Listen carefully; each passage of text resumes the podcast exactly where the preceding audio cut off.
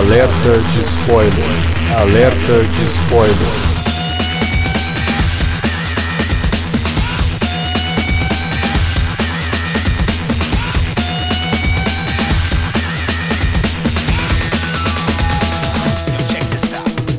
Olá, amigos! Eu sou Alexandre e este é o alerta de spoiler de Atômica, filme que estreou semana passada no cinema no Brasil e agora chegou a hora da gente comentar. Será que o filme é bom? Será que é tudo aquilo que ele foi prometido nos trailers? Será que faz jus ao pedigree que ele tem do pessoal lá da turma que fez o John Wick, que a gente já comentou num podcast aqui. Vamos descobrir nesse programa e para falar de Atômica com a gente tá aqui o Davi Garcia. Vamos falar de Atômica que, desculpe a piada ruim já, viu? Peço perdão aos ouvintes aí, não é uma bomba. tá, tá bom, tá bom. Céu, que desagradável, des- cara. Já pedi desculpa já. Nossa, cara, então. esses seus trocadilhos são um pesadelo limpa-trilhos na minha vida. Vocês já ouviram a voz dele, tá aí também o Felipe Pereira. É, cara, eu só não fico mais puto com o Davi, porque eu, vou- eu vou usar a minha, minha abertura pra falar do melhor ator desse filme, que é o nosso querido Sirius do, do, do Mortal Kombat A Conquista. O. Eu sempre esqueço o nome dele, cara. Eu sou grande É nome- fã dele, mas eu sempre esqueço o nome Daniel, Daniel Bernhardt, né? Isso, isso aí mesmo, cara. Ele tá mais. E, cara, ele tá maravilhoso. Ele luta muito e ele. Ele tem falas, ele é o capanga mais espirituoso do filme. Enfim, eu sou muito fã dele. Ele, acho que ele é bro- brother do, do David Leitch, né, cara? Ah, deve ser da turma dos dublês lá, né? Que eles, Porque é, ele era um dos, dos agentes no- no- nos Matrix Reloaded e Exato. Revolutions, que foi onde o Leitch trabalhou. Uhum. E, cara, ele luta muito, né, velho? E ele tá também no John Wick, no primeiro John Wick. E nesse filme ele luta com uma chave pendurada na, na cara. Então o cara merece Cara, é respeito. cara é- o cara é bom. Qualquer pessoa que luta com uma chave na cara, acho que merece, né? Porra! Uma menção no, no podcast. Então, Não, e a cara dele, quando ele tira a chave, nem sangra, né? Você vê como é que o cara é. O cara é meio alienígena, né? Ele sangrou tudo que tinha nos outros filmes, Davi. Por isso que ele não sangra. então vamos falar de Atômica logo depois da vinhetinha. Você curte os podcasts do Cine Alerta e quer ajudar a gente a manter esse conteúdo no ar? É muito fácil. www.padrim.com.br barra cinealerta. Entre lá, dê uma olhada nos planos que temos à disposição e nos ajude. Como um dos nossos colaboradores, você ainda pode participar de hangouts, de sorteios mensais e de um grupo secreto no Facebook, onde você pode dar críticas, sugestões de pauta e muito mais. www.padrim.com.br barra cinealerta. Entra lá, é rapidinho e você pode ajudar a manter o Cine Alerta no ar com esse conteúdo que você gosta. Fique agora com o podcast.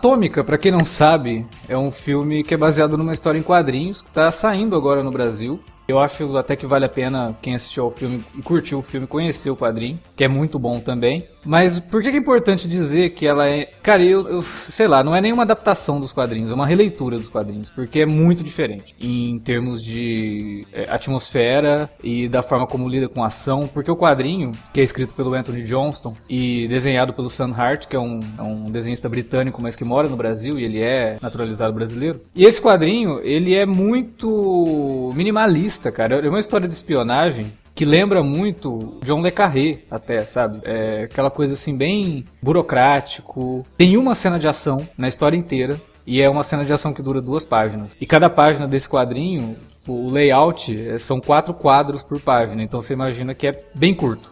Né, a cena de ação que tem. E ele é todo em volta da paranoia, do que está acontecendo, da, da, da ambientação dele, que é né, a véspera da queda do muro de Berlim. Só que a história, ele segue até fielmente, o filme segue até fielmente. Só que o estilo é diferente, a estética é totalmente diferente. Já começa até pelo lance né, de Atomic Blonde, né? Que seria loira atômica. No quadrinho ela é morena. Ela só usa uma peruca loira em, uma, em um momento no quadrinho. é, que é bem rapidinho, assim, que eles até fazem referência no filme, colocando ela morena no final, assim, que é bem parecida com o visual da personagem no quadrinho.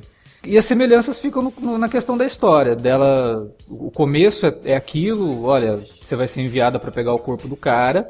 que foi morto lá, que era um agente da, do MI6. E aí você vai investigar um negócio de uma lista de agentes que pode cair nas mãos erradas e revelar todos os agentes secretos que estão baseados em Berlim. Né? Isso na Guerra Fria seria como você explodir uma bomba atômica. Né? Até aí, por conta disso, o título do filme faz muito sentido, principalmente com a reviravolta que eles dão no filme depois. Na É, Berlim dividida em lados Na Berlim oriental dividida, e, exatamente, e ocidental. Exato. E ela vai, começa a investigar. Só que quando ela encontra, por exemplo, o personagem que é do James McAvoy no filme, o David Percival, no quadrinho, cara, ele parece mais o John Goodman do que o James McAvoy, sabe? Tipo, ele é um cara bem mais velho, que tá ali na- em Berlim já desde a década de 60, então o cara é super retrógrado. E aí o quadrinho faz um comentário bastante interessante sobre a posição dela como uma agente e como ela usa isso depois para é aí que você percebe que ela tava usando todo mundo, porque todo mundo acha que como ela é mulher, ela é menos do que os outros. Né? Então, por exemplo, logo no começo do quadrinho, ela encontra com o Percival e ele tipo, maltrata ela pra caramba. Só que ela fica revidando, né? E aí ela fala um negócio pra ele que você já percebe qual que é a do quadrinho, sabe? Ela fala, me falaram que você tá aqui em Berlim há muito tempo porque você se acostumou com, com esse clima de Guerra Fria e com essa coisa toda de espionagem, mas eu tô achando que você não volta pra Londres por outros motivos. Faz quanto tempo que você não vota mesmo? Né? Fazendo uma alusão clara à questão da Margaret Thatcher ser a, a primeira-ministra na época, né? Então, tem um bando de homens mandando no mundo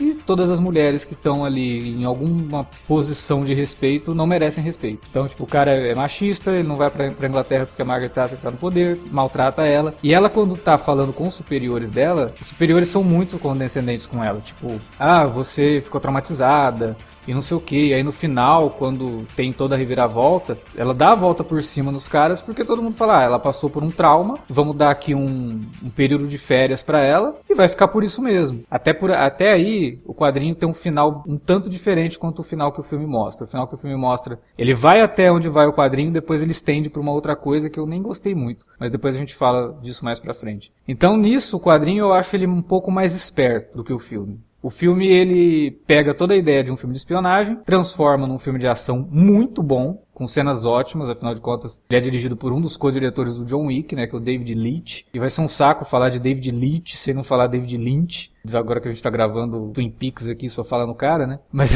é dirigido por esse cara que cria cenas de ação excelentes. Isso o filme tem mesmo. E como filme de espionagem, eu acho até que ele funciona muito bem por conta de todas as reviravoltas que ele vai tendo e de toda a trama mega complicada, que no fim ela nem é tão complicada assim, mas é a montagem do filme que deixa ela complicada. Eu acho que isso funciona bem para um filme de espionagem.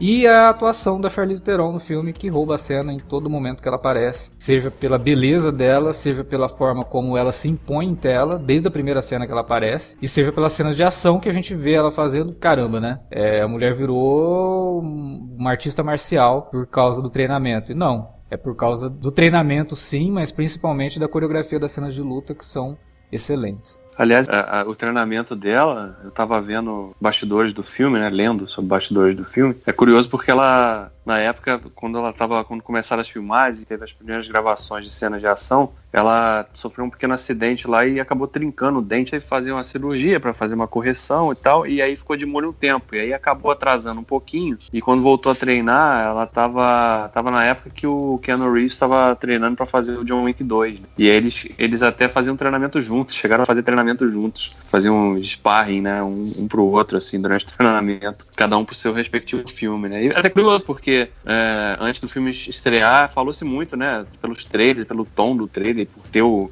o mesmo diretor envolvido, né, o cara que tava no John Wick 1 fazendo esse Atômica, é que, pô, olha, parece, né, tem o mesmo tom, assim, de, de filme, de personagem, né, e seria legal se, de repente, lá na frente, eles, né, se fizessem um crossover, assim, né, mas aí tem toda aquela questão do- do- das épocas serem diferentes, né. É, e acaba É, por, do- por conta de ser um, um projeto que não é uma história original, é uma Uhum. adaptação, né? Aí já não, não sei. Daria pra fazer um acordo com o cara que escreveu pra juntar as duas, os dois universos aí. Mas É. tem, tem a questão do tempo, que se você parar pra pensar também não dá, não seria tão assim, porque você pode juntar e fazer ao mesmo tempo que você faz um prequel do John Wick, você faz uma continuação do Atômica, né? Você mostra Sim, o, sim. John Wick mais ou menos no começo e a, e a, a, Charlize Theron, a Lorraine Broughton, depois da história Sabe desse quando- filme, encontrando Tu com o sabe John Wick. quanto, como isso pode se resolver, né? Basta quando lançarem o quadrinho do John Wick é, realizarem um crossover entre os personagens que É tudo se verdade. facilita. É verdade. No- o John Wick no vai pros quadrinhos, né? Aí junta as duas coisas e no cinema vai ficar fácil. É, mas, cara,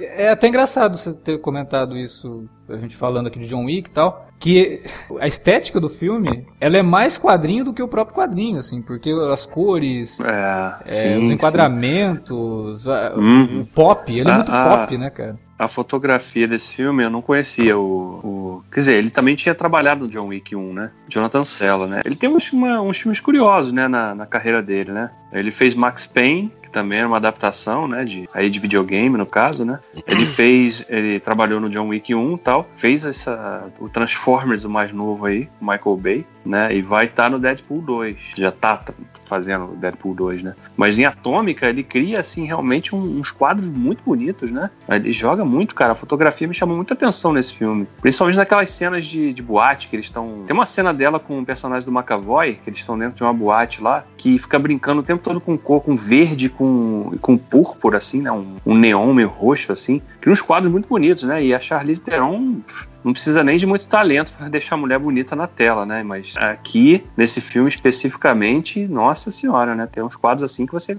caramba, dá vontade de emoldurar e botar na parede, assim, fazendo, olha, tá, tá muito bonita, né? E, e- e é legal porque esse filme não objetifica, né, a mulher, né? E você acredita o tempo todo que, porra, realmente, essa mulher, ela conseguiria derrubar esses caras todos aí. É, eu tenho É, minhas é. dúvidas quanto a isso por conta da cena de sexo das duas, assim, porque por mais que tenha sido uma cena que brinca muito com a ideia de que, olha, ela é uma agente secreta, então ela tem que fazer qualquer coisa pra conseguir informação. Você desconstrói um pouco aquela coisa do James Bond, ele tá sempre com as mulheres, né? Você nunca vai ver o James Bond com um cara. E aí num filme que uma mulher é prota- protagonista, ao invés dela ter uma cena de sexo com um cara, ela vai ter uma cena de sexo com a mulher. Só que eu fiquei meio na dúvida ali, porque a cena de sexo ela fica um pouco entre isso e entre a objetificação, sabe, das duas. Eu Mas acho Assim, mas eu, acho- eu- eu- eu acho que não pega tanto porque, no caso, os dois meio que se envolvem emocionalmente, né? É, Elas. mas você sabe que a cena Assim, de sexo tem ela foi uma- uma colocada co- ali uma coisa- pra, pro público. Porque o público desse Ah, filme é o claro, público claro. masculino, entendeu? Então você vê que foi usado É, mas você vê. sentido. Tá, mas aí tudo bem. Você vê que tá- o fato da Charlize Theron também ser produtora do filme, dá pra imaginar que é uma coisa que ela entendeu que não, não serviria pra esse propósito de objetificação da mulher ali, porque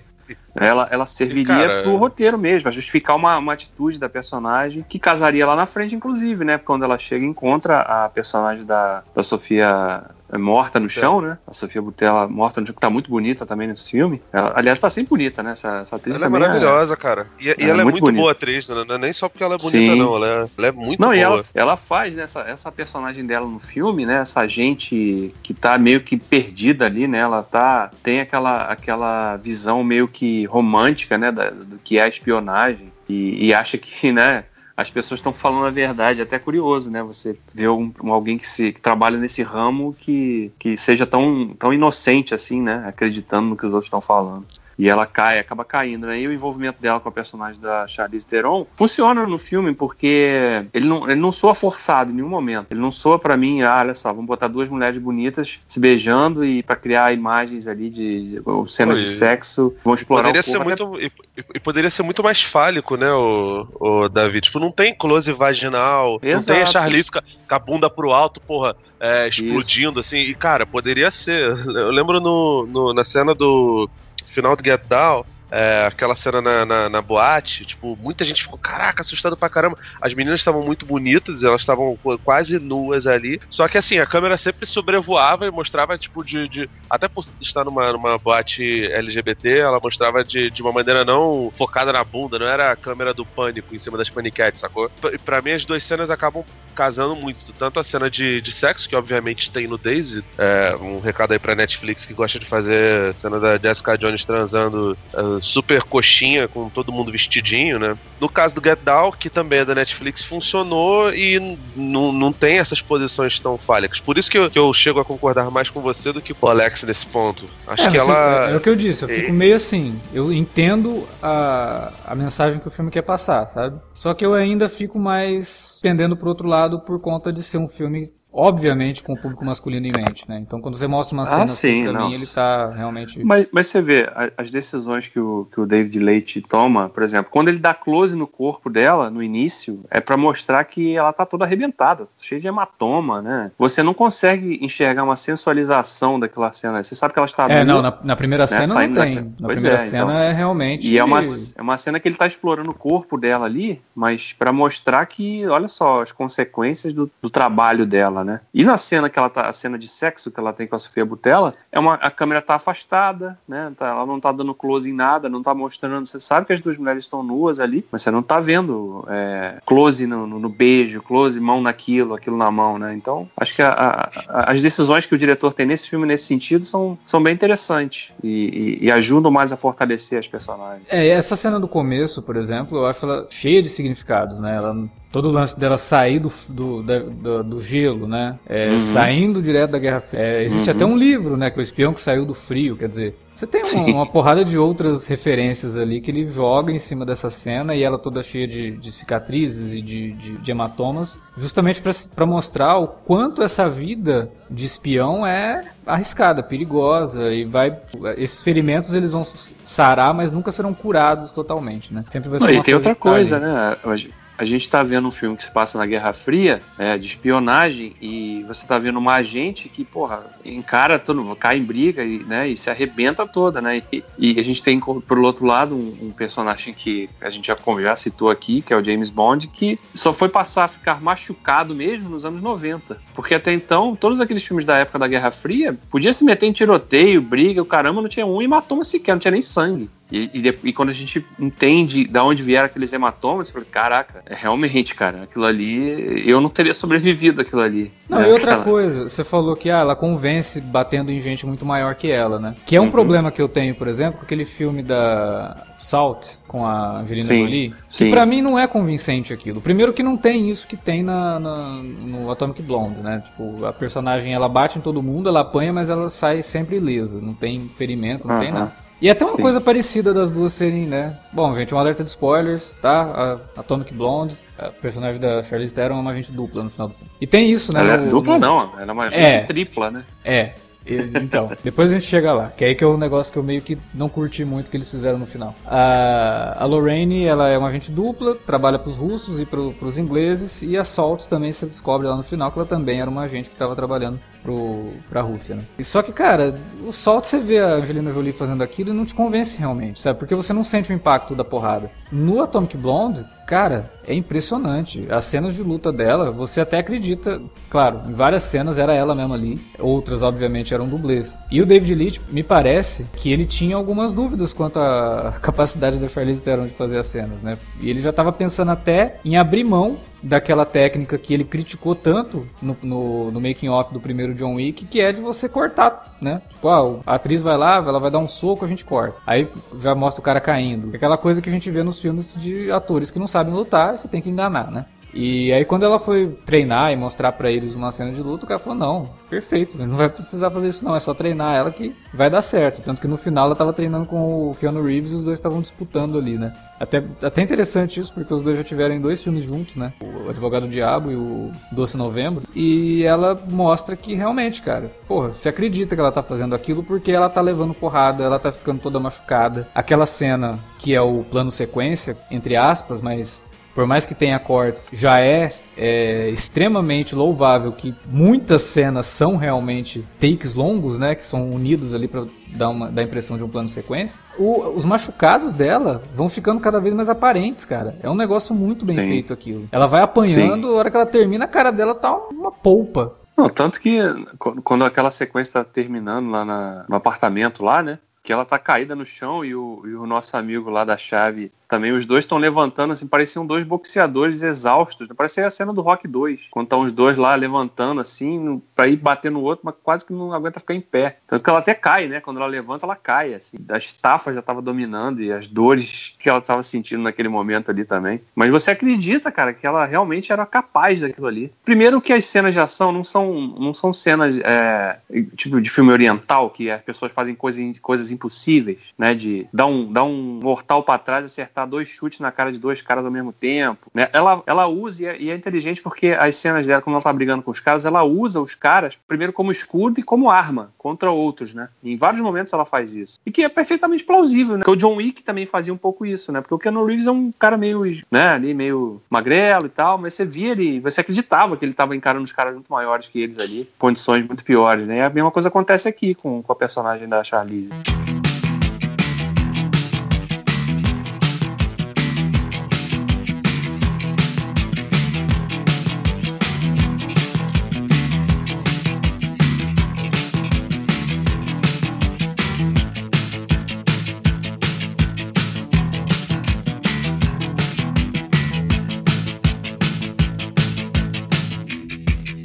Como a gente falou lá no começo, né? Ele é um filme bastante pop e a trilha sonora dele é uma, uma constante no filme. E tem músicas ótimas dos anos 80, ajuda também a criar muito do, do da ambientação do filme. Só que eu Uhum. acho, assim, é uma, uma questão pessoal e do que, que eu gosto de ver numa trilha sonora. Eu acho que o Atomic ele quis emular o que a gente viu tão bem no Guardiões da Galáxia, é, tão bem também esse ano no Baby Driver, que é o uso da trilha sonora pra contar a história. E Tá por mais que eu, cansando isso? não, não tá me cansando, mas por mais que eu goste das músicas que são usadas no Atômica, eu acho que elas são muito óbvias. Ao contrário mas do que a gente viu no, no, no, no Guardiões e no Baby Driver, sabe? Tipo, por exemplo, você tem uma cena lá, a personagem vai voltar pra Londres, aí começa a tocar London Calling. Porra. Sim. Até o 007 já É. fez isso, porra. Não, mas aí é questão do, do- Ele pegou os ícones maiores, mais pop da, daquele período, né? Aí também acho que não dá muito pra acreditar. Eu gostaria, talvez, que as músicas fossem um pouquinho mais diegéticas mesmo, assim, né? Não fosse só a, a trilha sonora do filme. É, porque ele até confunde isso, né? Ele confunde Sim, a questão da diegese com a não diegese, porque tem uma cena do aeroporto. Ela, ela sobe no Sim. avião, coloca o fone de ouvido, começa a ouvir é, Major Tom.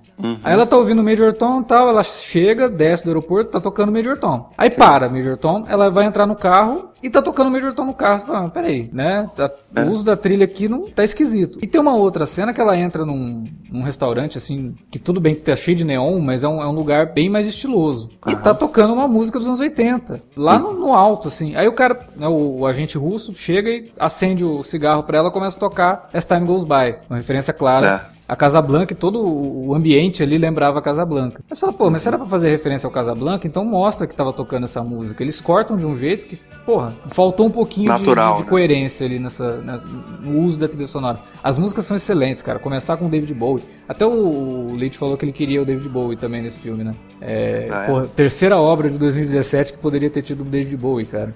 Guardiões, Twin Peaks Segundo o agora David Leitch, que, que, que queria o David Bowie, não conseguiu, né? O segundo David que queria o David Bowie. E não deu, cara, infelizmente. Seria, seria interessante. Fiquei até curioso pra saber qual personagem ele poderia fazer, mas. É, Eu acho que ele ia fazer o cara do, do, do- da chave na cara. Mas ele ia fazer o. ia fazer aquele. o Chief C lá, que é o, o pai do Sam Tamwell do Game of Thrones, né? O, o ator. Aliás, né? Tem. Tem outros atores ali, tipo o Toby Jones, que é muito bom. O, É. o John Goodman, que tá excelente ali. John Goodman. O agente americano, né? Da, da, da CIA. O próprio McAvoy, cara, eu gostei Ah, o McAvoy bastante tá ótimo. Ah, O McAvoy é muito bom. Ele tá bem. dele. Ele, ele consegue ficar na linha bem tênue entre, entre o sarcasmo, né? E a vilania, assim. Porque você fica. Todo tempo você fica na dúvida, pô, mas será que ele é o cara, o agente duplo? Aí você fica desconfiado. Aí olha pra. Não, não é ele. Não, é ele. Então ele consegue te enganar. Ele fica ali. Ele, ele joga com isso até o, o início do terceiro ato lá. né? Então é, é bem. O tema do filme é muito isso, né? Em quem você vai confiar, né? Aham. É verdade, mentira, quem que tá falando a verdade e tal. E o filme trabalha muito com isso e com toda a ideia de como que a primeira cena do filme, né, que é aquele discurso do Reagan, falando Uhum. como é que é, a gente não confia nos soviéticos porque eles te- porque eles têm armas, né? Aliás, não.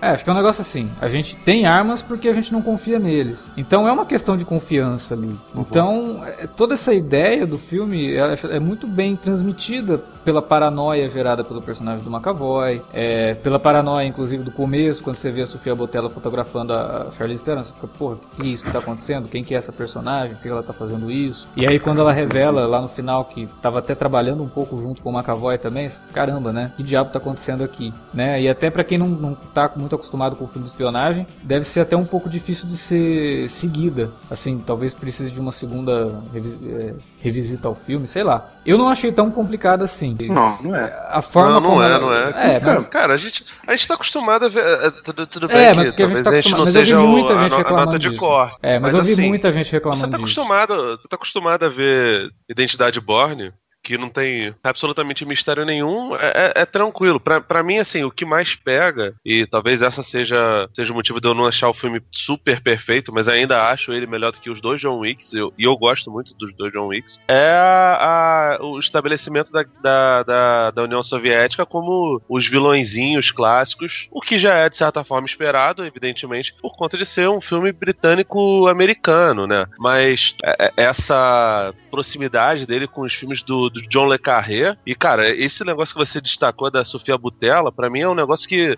é um personagem que aparece tão pouco e, e que tem, obviamente, a sua sensualidade aflorada, esse negócio todo, mas, cara, as minúcias dela me lembram muito o Profissão Repórter, não do Caco Barcelos, o do, do, do, do cinema italiano, né, do Antonioni. E isso casa perfeitamente com toda a atmosfera de, de noir neon que tem o filme como um todo, sabe? E são pequenos elementos, coisas que, que, que, que te fazem, se você é cinéfilo, se você gosta de cinema europeu principalmente, você fica feliz com, com as coisas que você vê, com aqueles com as semelhanças com aqueles outros filmes. Você gosta pra caramba, agora eu não vou lembrar o nome, o, o Alex, aqueles filmes com Michael Caine. Ah, tá, tá. Do, do, do agente. É, o cérebro de um milhão de dólares. Isso, exatamente. Harry Palmer. Com, Harry com essas Palmer. semelhanças. Isso, Harry Palmer. Com essas semelhanças que fazem renovar a ideia do, do Harry Palmer, que tem esses elementos do John Le Carré, que fazem lembrar os filmes do Antonioni também, que fazem lembrar o Noir. To- to- toda essa, essa configuração, pra mim, faz superar em muito, por exemplo, a caricatura da, da, da coisa da, da União Soviética. Mas não, não acho que seja denso. O filme, o filme é- faz é referência até bem ao. Stalker, né, cara? Pois é. Que, É, e- cara, e isso. Não, e a isso- própria sequência também é interessante, né? Porque ela tá sendo perseguida, né? no- Sim. E- naquele, naquele cenário ali. Nesse momento até, até meio óbvio, cara, porque eu, lembro- eu uso Sim. óculos. Eu tava limpando o óculos nesse, nesse momento durante o filme, aí eu, porra, passou um, um pôster, não vi qual era. Aí eu botei de novo. Ah, apareceu de novo, graças a Deus. Aí apareceu de novo. Não, beleza. Apareceu de novo. Falei, na verdade, o filme queria que eu limpasse o óculos três vezes. Né? Mas eu achei interessante porque o John Wick esse ano ele já fez referência no, no começo do filme, né, ao Buster Keaton, com uma, com uma projeção, né, do filme do, do, do Buster Keaton. E aqui a gente vê uma projeção, né, do, do Stalker. Quer dizer, cara, que filme de ação hoje que você vê referência desse tipo, né? A galera tá preocupada em fazer referência a filme de ação dos anos 80, não em, em clássicos do cinema, em filmes que efetivamente tiveram seu impacto no cinema e estão aí até hoje influenciando um monte de gente. É, e, é, e é muito claro pra mim que tanto o David Leitch quanto o rapaz lá do John Wick, eles Tá, são está, Stahelski, Stahelski. Chad, Chad Stahelski. Chad Stahelski, isso. Os dois, eles são excelentes em coreografar cenas de ação e tal, mas os caras manjam muito de cinema e eles gostam muito de cinema. E eles nisso, eles não são nem óbvios, né? Eles vão buscar referência em coisas, tipo, o John Wick tem referência ao Orson Welles. Que isso, né? Que filme de ação, de novo, fazendo essa pergunta, que filme de ação que faz esse tipo de referência? É, então, e um filme de ação nitidamente pop, né? E o, o Atomic Blonde ele até brinca num, num momento lá no final do filme, quando mostra a queda do muro de Berlim. Você tem um jornalista falando ali num, num telejornal, né? Ele pega e fala da queda do muro, não sei o que. Ele fala, e a seguir vamos falar sobre o sampling, a técnica de recorte que tá dando o que falar e todo mundo se perguntando se é plágio ou ori- originalidade. Eu achei, É. cara, isso. Eu falei, cara, filha da puta. Aí passa cinco minutos do filme, tá lá a Charlize Theron fazendo um sampling, né? Porque ela pegou vários trechos de, de falas do personagem do McAvoy pra criar toda uma, uma narrativa de que ele era o agente que eles estavam buscando, o agente duplo que estava sendo perseguido ali pelo MI6 Uhum. e que se revela como sendo ela. Essas sacadas de roteiro e de narrativa é que diferenciam muito esse filme pra mim, é o que diferencia o John Wick, a gente falou isso no podcast lá no Alerta Vermelho sobre os dois John Wick, que eu acho que tá na hora realmente de ter isso, sabe? Você pegar esses conceitos antigos, porra, filme de espionagem tem um monte, a gente falou aqui, Harry Palmer, inclusive tem um podcast sobre um dos filmes do Harry Palmer, do Michael Caine, que a gente gravou aqui, um Fora da Curva. É um- uma puta cinesérie, assim, tem três filmes bem legais, dos anos 70 e 60, num agente que ele é o anti-James Bond, ele é o cara totalmente burocrático. Você tem os filmes do John Le Carré, que vão mostrar também o, o Smile, né? Que é o personagem que foi, inclusive, vivido pelo Gary Oldman agora, recentemente. Em filmes que, cara, também não tem ação. É espionagem pura. É o cara tentando vencer pela inteligência, realmente, não pelos músculos. E o Atomic, ele tem uma história que é isso. O livro é, o HQ é isso. Só que o cara falou, não, isso aqui dá um filme assim. Se fosse um outro diretor, teria feito isso. Teria feito um filme do John Le Carré, né?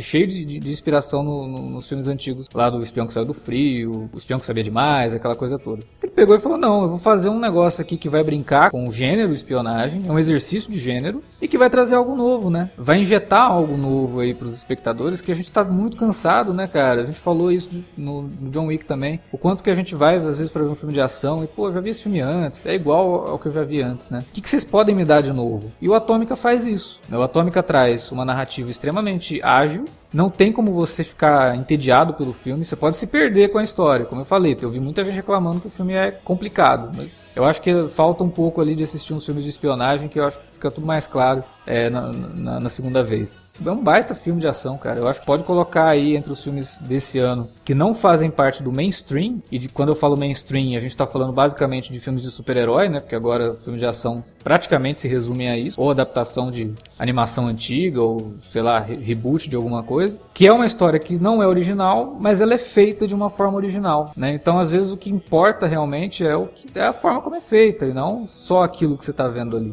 O, o Atômica manda super bem, cara. Agora, o que eu queria falar do final é o seguinte: o quadrinho, quando revelam, e aí eu já entro até numa questão narrativa que pode ou não ter atrapalhado um pouco o filme. É, o quadrinho, ele é contado exatamente igual ao filme. Ela tá lá contando para os superiores dela o que, que aconteceu. Quando é feita a revelação, que, que o leitor percebe que ela na verdade é o agente duplo que está sendo caçado, tudo aquilo que a gente viu durante as 160 páginas do quadrinho é colocado em xeque. E como é que ele faz isso? Ele coloca algumas cenas no quadrinho, mostrando que algumas coisas que ela contou, na verdade, não era aquilo lá. Então, tudo aquilo que a gente viu era porque ela estava contando. Então, obviamente, ela mudou tudo. A, a ideia do, do, Percival ser um, o Satchel, na verdade, é, você entende por que, que ela fez isso, ou aliás, como ela fez isso, né? Como que ela enganou todo mundo. Tem uma subtrama no quadrinho que ela está tentando é, dizer para os superiores dela que o Percival estava envolvido numa, num outro esquema de assassinos internacionais, é, mercenários e tal. Tanto que quando eles falam que ele é o Satchel, ela leva os caras a entender que ele é o Satchel. Só que ela diz que não acredita. Ela, não, acho que ele não era o Satchel, não, não sei o que ele não, ele era, isso daqui comprova e tal. E aí você vê que ela forjou todas as provas.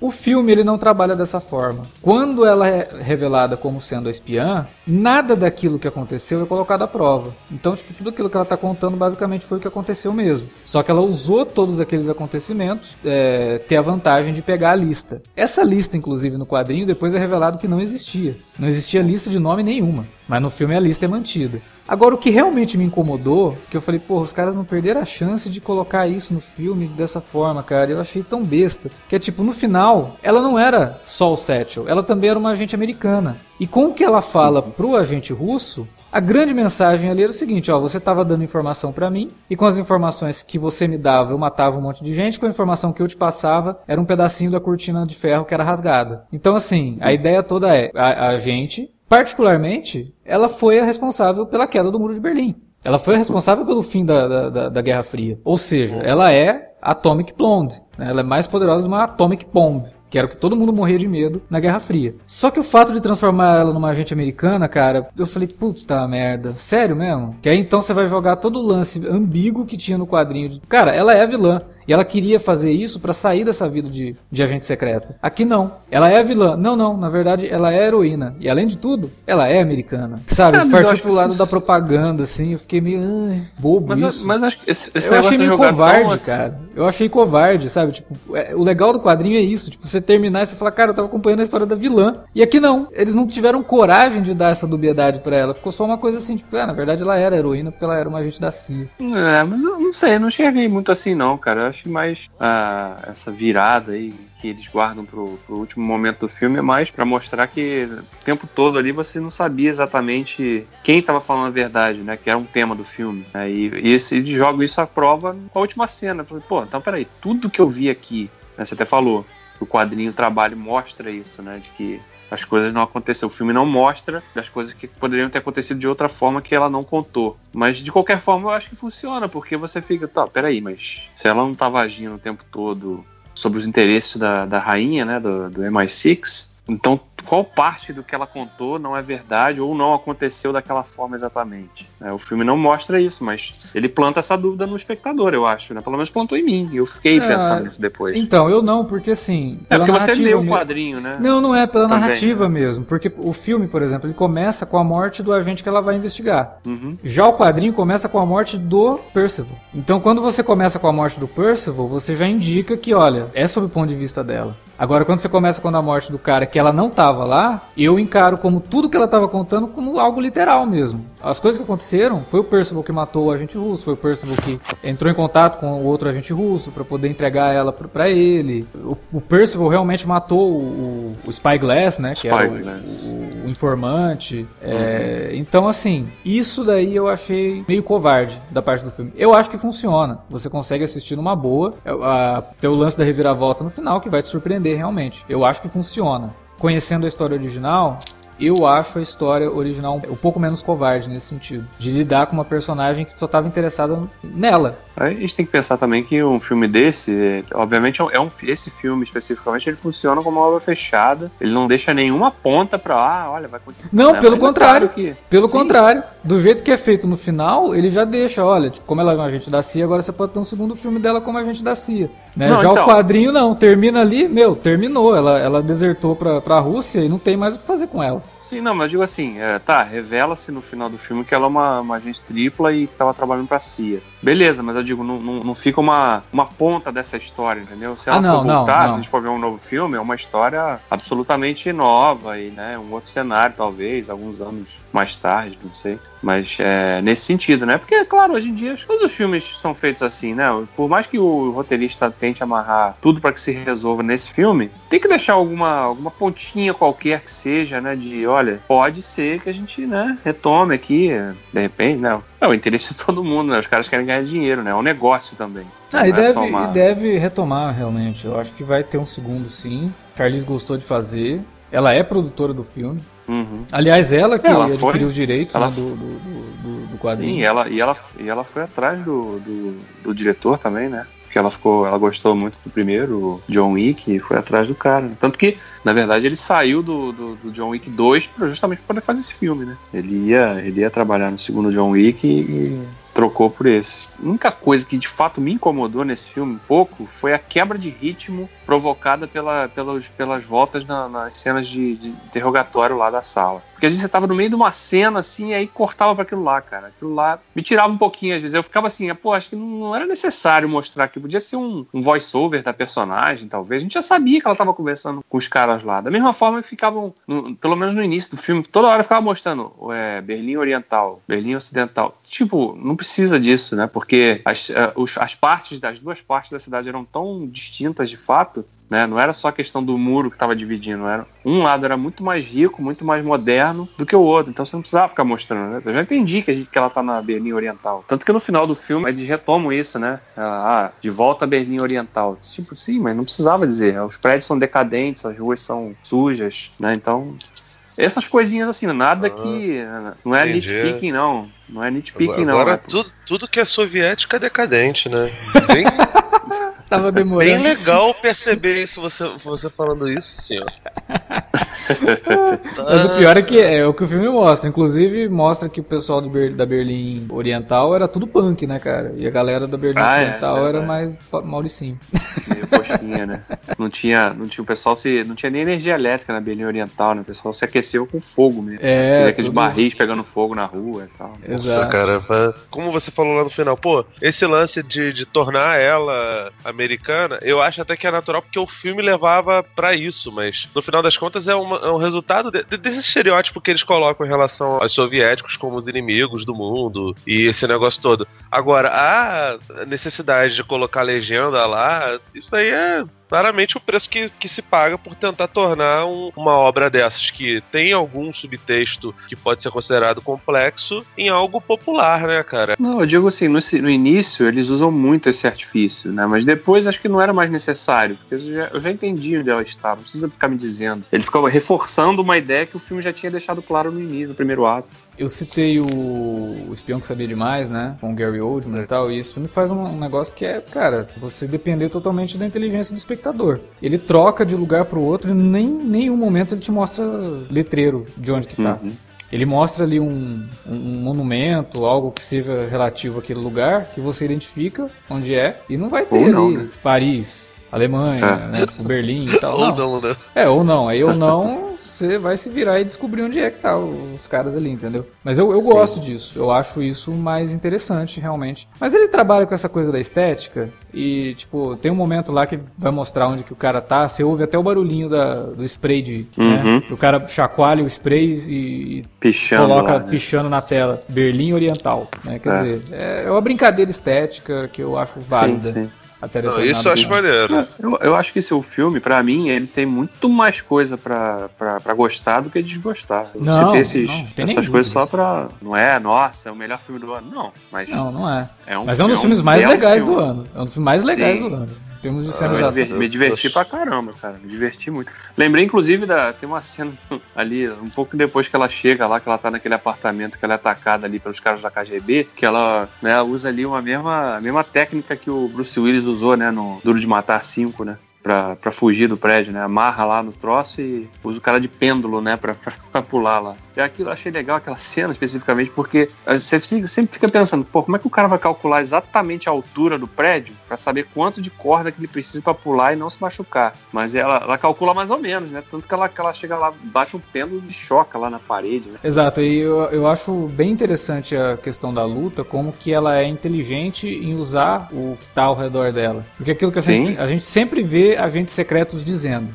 Eu aprendi a usar, tipo, quando eu entrar num lugar, eu tenho que é, saber pra, por onde eu posso escapar, o que, que eu posso usar numa luta, não sei o que. Aqui ela não precisa falar isso, ela mostra isso. Sim, porque quando ela percebe que a polícia chegou, ela vai lá fora no corredor, porque ela viu uma mangueira, aí ela sai no corredor, pega a mangueira e volta pro apartamento. Quer dizer, quando ela entrou ali, ela viu que tinha aquela mangueira ali, ela sabia que ela poderia usar aquela mangueira para fazer alguma coisa. Então eu acho isso muito interessante, muito inteligente da parte do, do roteiro mesmo, de não ficar citando isso, ou de como mostrar ela como uma autêntica agente britânica, utilizando uma técnica de luta que era típica dos hooligans lá nos anos 80, que, que era pegar uhum. uma chave, colocar entre os dedos e dar murro no cara. Sim. Então, cara, isso é, isso é legal. Tem um trabalho de pesquisa, ela não faz isso à toa. Em outro filme, talvez teria alguém explicando isso, né? E aqui não. Sim. As coisas vão só acontecendo e a própria reviravolta também é algo que simplesmente acontece. Não tem lá uma grande explicação, né? Mega expositiva nem nada aconteceu, se você entendeu, beleza, se não entendeu, assiste de novo. Mas... Não, não, e, e, eu confesso que eu fiquei bem surpreso mesmo, né? Primeiro que eu não, não li o quadrinho, então não, não conhecia absolutamente nada dessa, desse universo aí, dessa personagem. E quando a, reviravolta acontece, eu falei, caramba, opa, né? Fiquei depois vindo para casa e pensando, pô, será que teve algum momento do filme que deu essa indicação?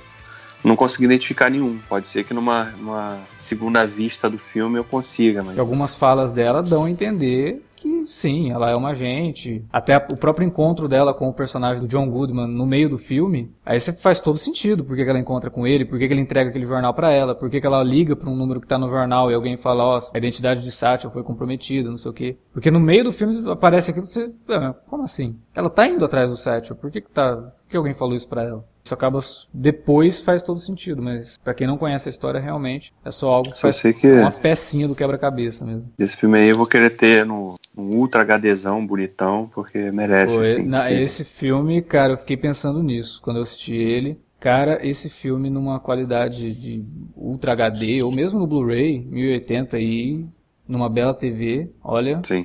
Vai ser um espetáculo de assistir, cara. Daqueles que vai você dá top. qualquer. Vai ser top, exatamente. Você dá pausa em qualquer momento do filme e vira um papel de parede pra. Pro celular, né, cara? Exatamente.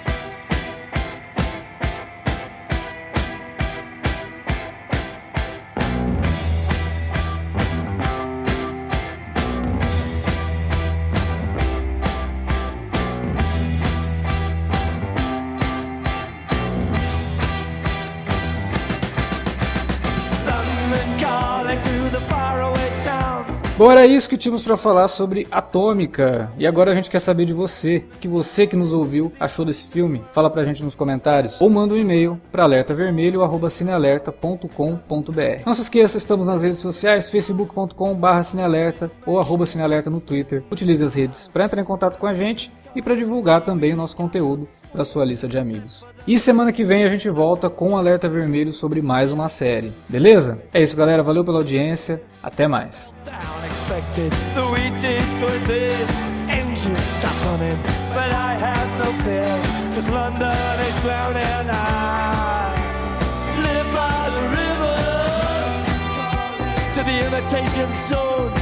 Forget it, brother. You can go